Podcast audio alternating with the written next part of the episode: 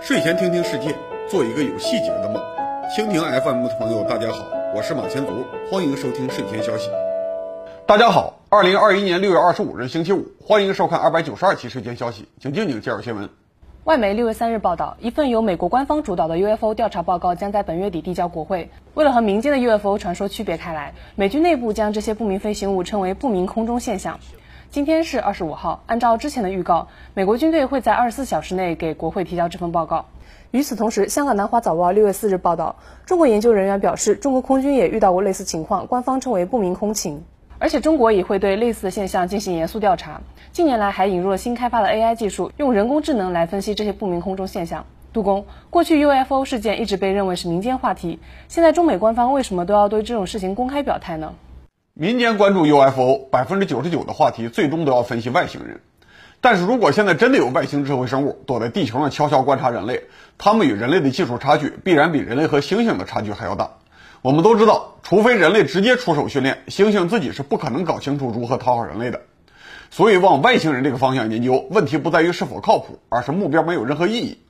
所以外星人的话题就算貌似有道理，官方也完全不在乎。大国首先考虑的还是地球上的其他力量。现在中美官方同时开始关注不明飞行物，理由是一样的，都是因为中国科技实力提升太快了。美国整理以往的不明飞行物资料是需要分析历史资料，帮助筛选可能出现的中国新型飞行器；而中国严肃对待不明飞行物，是因为过去防空水平太差，区分不了高科技飞行器和自然现象。现在科技水平上来了，要赶紧补课。就目前比较严肃的讨论看，经过事后调查和分析，绝大多数不明空中现象只是普通的飞行器或者是天气现象。但确实有极少数事件难以找到权威可信的解释，最可能的答案就是别国的空中入侵。二战以后，美国一直就是航空技术的顶级强国，没有之一。它对本国和周边空域的监视水平也是全球最严密的。虽然美国大多数空域都向民航开放，但是依靠技术优势，美国官方对本国上空发生了什么事儿，比世界上其他国家和地区都更清楚。为了隔绝有敌意的飞行器，一九五零年，美国联合加拿大建立了世界上第一个本国领空之外的防空识别区——北美防空识别区。同时，美国开始建立覆盖全国的雷达网络。到了一九六五年，美国基本实现了对全部领空二十四小时不间断的监控。除此之外，美国的气象雷达网以及空军的战略预警系统也是独立成网，和主雷达网可以交叉验证。在这样的监控水平下，美国还是担心自己的天空被别人偷偷摸进来。原因一方面是美国人自己喜欢去别国上空偷窥。另外一方面，也是因为美国仇家太多，每个工业化国家都可能是它的潜在对手。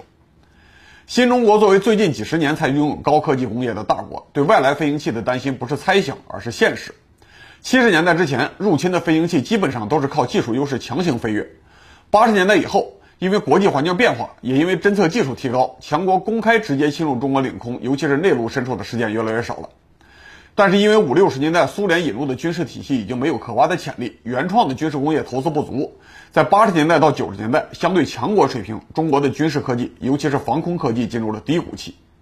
现有的公开资料显示，直到上世纪末，中国的空情网络还缺乏自动化指挥体系，基本要依靠人工语音作图的方式来汇总情报，比国际先进水平落后了二三十年，装备至少差了两代。不仅强国会利用技术代差来获取情报，就连印度都不断尝试用进口的高速侦察机来挑衅。在这段时间里，中国大陆境内发生过多起不明空情事件，很难解释为气象异常情况。比如说，1997年，中国北部从新疆到辽宁长达几千公里的路线上，发生过雷达不断发现可疑回波，但地面和空中的实际查验始终找不到目标的奇怪事件。至于东部沿海，类似的现象就更多了。一般认为，这就是强国飞行器利用先进电子技术调戏中国的防空网，为可能发生的全面入侵做准备。二十一世纪以后，伴随着整个国家的工业规模扩大，中国电子信息产业高速发展，空中情报开始依托国产技术升级。二零一零年左右，新一代的雷达和指挥系统全面普及。最近几年，除了大陆重要区域，连南海外岛都建设了新型雷达，对包括隐形飞机在内的各种飞行器进行监视预警。但是设备更新了，人员素质和管理水平还需要提升，大单位的组织化训练需要时间。可能直到最近几年，中国对本土空域的掌控能力才基本追上了发达国家。在这个过程中，中国的不明天气状况事件发生频率一年比一年低。对于无需保密的大范围事件，官方甚至会直接给出解释。比如说，二零一九年六月二日晚，中国多地都观察到了不明飞行物，战略火箭部队和海军的官方微博号很快就公布了答案。不过，一旦建立了现代空中情报体系，信息不足的问题就立刻转化为信息太多，超过了人力分析的上限。所以，必须设立一个标准，筛除那些没有意义或者意义不大的信息，只关注最重要的雷达目标。而敌人也必然会反复试探这个标准，尝试让侦察飞机混入会被筛除的杂乱信号。最近几年，中国本土航空工业发展很快，空域控制的主要目标必然要从防空转向民用，全面开放空域已经是必然趋势。同时，近年无人机快速崛起，打破了所有人的预期。中国目前在主流飞行器方面还落后于发达国家，但是无人机方面商业成绩非常好。为了支持这个潜力无限的产业，我们也必须对本国的民用飞行器充分开放领空。这意味着中国空情管理数据会快速爆炸，增加几百倍都不奇怪。二零二零年，中国的 AI 论文引用数已经排在全球第一。在这个背景下，利用 AI 补课、处理指挥系统积累的数据、筛选可疑的雷达信号、处理不明飞行物数据，已经是必然的选择。我读书的时候，教科书说近代中国有一个重要的缺陷——有海无防，这是二十世纪中期对炮舰时代的总结。最近几十年，越来越多的作战平台转向空中，中国最怕被人继续说有空无防。现在连美国都要重新整理不明飞行物数据了。中国用 AI 技术去分析不明飞行物是一个非常合理的趋势。五月十二日，财政部与海关总署发布了一则公告，从六月十二日起，针对部分成品油征收进口环节税。界面新闻此前采访商务部石油流通专家尹强，他说这是二零零一年以来最严厉的成品油偷税漏税整治行动。杜工，这份公告对中国会有什么影响呢？我拿驾照比较早，刚刚买车的时候，每年都要交养路费。政府拿这笔钱修路造桥，也维护免费开放了大多数公路。但是按照车辆来交养路费，无论是开一公里还是一万公里，都交一样的钱，这显然不合理。所以后来中国学习了大多数国家的经验，把养路费改成了燃油税，多开车就要多缴税。收了燃油税，消费端的零售油价就会明显高于国际海运油价，制造了套利空间。各国都普遍存在长期的燃油走私问题，中国也不例外。去年十二月，南京海关打掉了三个成品油走私团伙。这些人用中型的游船进入公海，找还没有入港的大型游轮买油，然后绕开海关，从长江开往内陆，把逃税的油分给小型油船到内河水域销售。今年三月份，宁波海关联合八个省市统一行动，一次性抓了一百七十一人，收缴成品油一百万吨，涉案物资价值五十亿，可以想象整个走私市场的规模有多大。除此之外，还有很多人利用香港工业专用柴油免税的漏洞，从香港进口染成红色的工业柴油，偷运到内地。这些走私团伙偷了全体中国人的钱，所以长期受到海关、海警和普通公安机关的联合打击，严重案件还会出动武警。新闻里经常可以看到缉私人员和他们展开小规模海战的场面。但是中国还有一种玩法，不需要开船出海，也不需要担惊受怕，可以直接从国外买廉价油，避开海关税收，再卖给其他人，这就是非法调和油贸易。在今年六月之前，中国海关收成品油的消费税只针对七种成品油。分别是汽油、柴油、石脑油、溶剂油、航空煤油、润滑油和燃料油。这些油大多可以直接用于发动机，所以要明确收税。但是石油化工的产品和中间产品很多，很多油料既可以用于发动机，也可以是化工厂的原料和添加剂。比如说氢循环油含有大量的单环和多环芳烃，石硫烷值很低，原本是用来调和柴油的。如果在里面直接掺航空煤油，提高碳含量，再加一些荧光绿粉，看上去就和国六柴油差不多。按照过去的规矩，进口这些产品不需要像汽油那样额外缴税。很多油料经销商单独成立一个空壳公司，绕开七种需要缴税的油，以调和料、化工品、轻循环油的名义去进口石化产品，再到国内改成可以烧的汽车用油。海关拿他们没有办法，在整个石油工业体系内追查这些油的去向也成本太高，所以每年有上千万吨的逃税油流入市场。广东、广西、浙江、江苏、山东都是调和油的进口大省。其中，广东省每年以化工品的名义进口七八百万吨，平均每吨要逃到一千五百块的税费，从全国人民的账户上偷了一百多亿。这次改革直接根据催化劣化工艺来定义收税标准，虽然避免不了继续有人走私燃油，但至少堵死了合法走私燃油的漏洞。当然，真需要这些产品的化工厂、炼油厂，理论上来说，进口的时候需要多缴税，但是国家允许炼油厂在最终产品出厂的时候再交税，同时还根据你最终产品的性质配备了退税政策。所以，只要你合法搞化工，成本不会有多大变化，也占用不了多少流动资金。只有那些惦记着用调和油改柴油的走私企业会受影响。另外，成品油走私团伙过去的公海上买油，不太敢用合法的汇兑方式，经常要用地下钱庄来结算。现在国家打击电信诈骗，重点清理地下钱庄，明显打击了走私行为。等到人民币数字化普及以后，估计各种走私行为都会更少一些。之前很多期节目，我聊过读书和个人发展的相关话题，有的时候我还会在办公室的图书室录一些视频。很多观众因此希望我们分享一下读书的感受，所以我尝试把书评、影评和游戏试玩结合起来，不定期的更新文化产品评测栏目。今天我先分享我上周读的书《登月第一人尼尔·阿姆斯特朗传记》。对于人类这种生物来说，开拓全新领土的标志性事件只有五六次，比如说第一次走出非洲，第一次走到美洲大陆，第一个环绕地球的麦哲伦团队，第一个到达南极点的阿蒙森，这都是非常了不起的事迹。但是在我生活的年代，这些开拓者都已经是古人了，甚至第一个进入地球轨道的加加林也去世了几十年。他们在我不熟悉的时代创造了奇迹，我虽然很佩服，但是只能理解他们的事迹，没有办法理解他们的人生。在这个名单里，最后一个人是阿姆斯特朗，他2012年才去世，对我来说是一个可以理解的同时代人。我阅读他的传记，就是想理解人类社会怎么把一个普通人推出来，变成创造奇迹的英雄。在读他的传记之前，我已经知道现代航天计划是一个非常庞大的工程，依托几亿人的工业体系，几十万专业人员负责生产和测试，才能让个位数的宇航员离开地球。如果说麦哲伦在整个船队里发挥了超出百分之五十的作用，航天员在整个航天计划中的作用，我过去理解可能是千分之一、万分之一，甚至是一个完全没有自主性的操作工。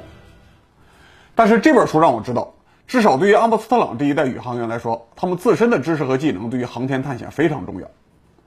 阿姆斯特朗生于大萧条的年代，亲眼看到美国从低谷中重新激发潜力，利用科技和工业的力量压倒了世界。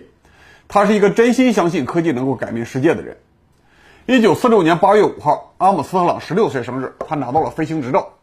接下来，他去普渡大学读了航空工程专业，中途当了几年的海军飞行员，回来继续读了学位。毕业以后，当试飞员兼试飞工程师。这期间，他飞过美国最先进的试验飞行器。对先进飞机的操作系统、气动外形乃至于动力系统都做过建设性的建议。作为工程师，他也是美国航空市场的重要人物。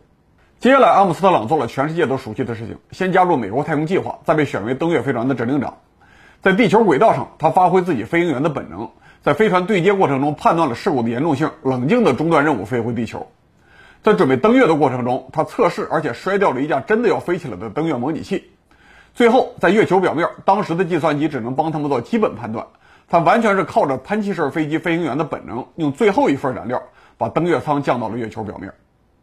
从月球归来以后，阿姆斯特朗先在航天局工作了一段时间，继续提出非常重要的航空航天改造方案，然后去大学当教授，开了两门课：飞机设计和试飞员。从大学出来，他短暂的当过一段商业代言人，接下来还是回到了航空行业，测试各种飞机。偶尔他会去航天局帮助调查航天事故。最迟到2004年，他74岁的时候，还是作为驾驶员测试过新型飞机。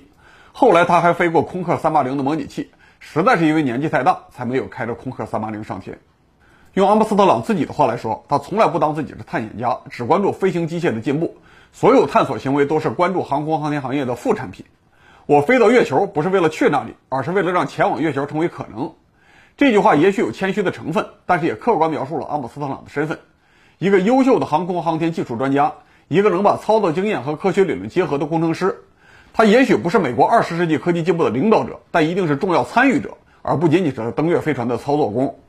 如果中国将来也希望创造更大的奇迹，我们首先要给无数个类似于阿姆斯特朗的人提供生长空间。除了阿姆斯特朗的航天经历，这本书提到的很多细节也很有意思。前面提到他一九四六年十六岁拿了驾照，有意思的是，当时他还没有汽车驾照。在开汽车之前，他就可以开飞机了。他参加论文答辩的时候，可以自己开飞机去，这是美国航空工业压倒世界的社会基础。阿姆斯特朗大学期间参加了海军，打过实战，多次从航空母舰上空起飞，在朝鲜上空执行任务，期间肯定是和苏联飞行员有对抗，也非常可能和志愿军空军有交火。后来他遇到了太空事故，紧急从轨道上降落，飞船掠过喜马拉雅山的时候，他的想法是千万不要在中国领土上迫降。不知道他如果看到今天中国的空间站，会不会想上去看看？这本书还提到了一大批常见的假传闻，比如说和阿姆斯特朗一起去月球的奥尔德林热衷于共济会活动，比如说关于葛斯基先生的黄色笑话，当然还包括登月本身是伪造的阴谋论。这些说法的产生原因，在书里都有详细的解释。我最关注的是一个细节，就是登月飞船舱门如果关上就无法在外面打开的说法。前年我去华盛顿博物馆的时候，高流还特别提醒我要看看登月舱门是否有外部操作的把手。这本书提到，尽管登月舱门的确可以从外面打开，但是当时他们两个人都出舱以后，关闭登月舱门的做法的确有一定的风险，因为舱内有很多的容器包含气体，如果不小心有一个破了，制造了舱内的气压，就有可能把舱门压紧，导致他们回不来。这个故事我在其他的书没有看到过。另外，刘慈欣写《三体》的时候提到，和太空航行最接近的职业不是空军，而是海军。这本书的作者统计了，阿姆斯特朗和他的登月同事虽然大多数是飞行员，但的确主要来自于海军。这可能和登月项目包含了登陆这个海军操作有一定关系。阿波罗十一号有三个成员，其中阿姆斯特朗和奥尔德林两个人降到了月球表面。登月顺序基本上是按照职务来定的。如果是空军传统，应该是成员奥尔德林先出舱，确定安全以后再让指令长出来。但他们执行的显然是海军传统，职务最高的指令长或者说船长阿姆斯特朗代表人类出舱，踩下了第一个脚印，为人类开拓了一片新的生存空间。这是阿姆斯特朗成为登月第一人的主要原因。全书结尾最后讲了一个小故事：老年的阿姆斯特朗去拜访朋友，遇到了一个四岁的小女孩。女孩带他参观自己的书柜，里面有童话书，还有一本给儿童的阿姆斯特朗画册。儿童给他读书，读的过程中非常诧异，说：“你为什么和这个宇航员同名？”但是女孩依然不认为登月第一人就在自己的眼前。我非常希望我的文案也有这么棒的结尾。我很推荐大家读这本书，但还是要批评一下翻译者。翻译人员的语言能力应该不错，但显然没有任何技术背景，也没有在翻译之前补充一点航空航天的常识。这里提到阿姆斯特朗在松软的月球表面着陆的时候，觉得太平缓的降落不足以让驾驶员判断是否成功触地，所以他建议后来的登月驾驶员着陆更用力一点，做出一点硬着陆的效果。起落架是能承受这样力度的。结果翻译到中文，hard 这个词被翻译成困难。我们在中文版上看到，阿姆斯特朗建议后来的宇航员尽量艰难着陆。我不用看原文也知道翻译出问题了。像这样的翻译问题，全书起码有几十处，很影响阅读感受。比如说三百九十五页说月球项目结束了，阿姆斯特朗进入了月球生活的阴暗面。我很好奇这是怎么翻译的。如果有机会，大家还是应该先看英文版。今天的文化产品评测到此结束。如果大家喜欢，我和同事会不定期轮流分享，以后独立出来做一个小栏目。今天我最后分享两个图片简讯。首先是青岛的三文鱼养殖场首次收获。三文鱼虽然是深海冷水鱼，但黄海下面恰好有一个低于水面温度的冷水团。所以我们可以做一个大笼子，沉到深水区去养殖，养肥了再用水泵吸上来。中国人未来要持续改善自己的食谱，野生鱼是不够吃的，必须指望工业化养殖。另外一张图是从山上开下来的货船，贵阳是在乌江水系修了一个构皮滩大坝，蓄水拓宽航道，同时在旁边的山崖上修了三级的垂直升船机，五百吨的货船可以轻松上下。这个水利枢纽修好以后，贵阳市的货船可以向北一路进入长江。二零一九年九月十五日十九点五期节目，我们介绍广西大藤峡水利枢纽的时候提到，珠江水系上修了一系列的船闸，可以让千吨的船一路开到云南的富宁港。这条珠江航线中间是要经过贵州的，洪水河和北盘江水系深入贵州，也可以到达距离贵阳很近的地方。贵州省一半是长江水系，一半是珠江水系，分水岭就在贵阳附近的苗岭。现在贵州的船向北可以进长江，向南可以进珠江。四舍五入，这也是个沿海省份了。希望贵州能够好好利用这些水利设施，搞一点实业。另外，除了考虑工业物流之外，构皮滩大坝的青山绿水和上下的垂直航道也是难得一见的景色。如果正对着大坝建一个度假村，我还真考虑每年夏天去好好住几天，看看货船从山上开来的奇迹。如果能够安排客船从贵阳一直开到武汉，那我就更想去了。这才是贵州真正应该开发旅游的地方。好，二百九十二期睡前消息到此结束，感谢各位收看，我们周日再见。理性观世界，自信看中国。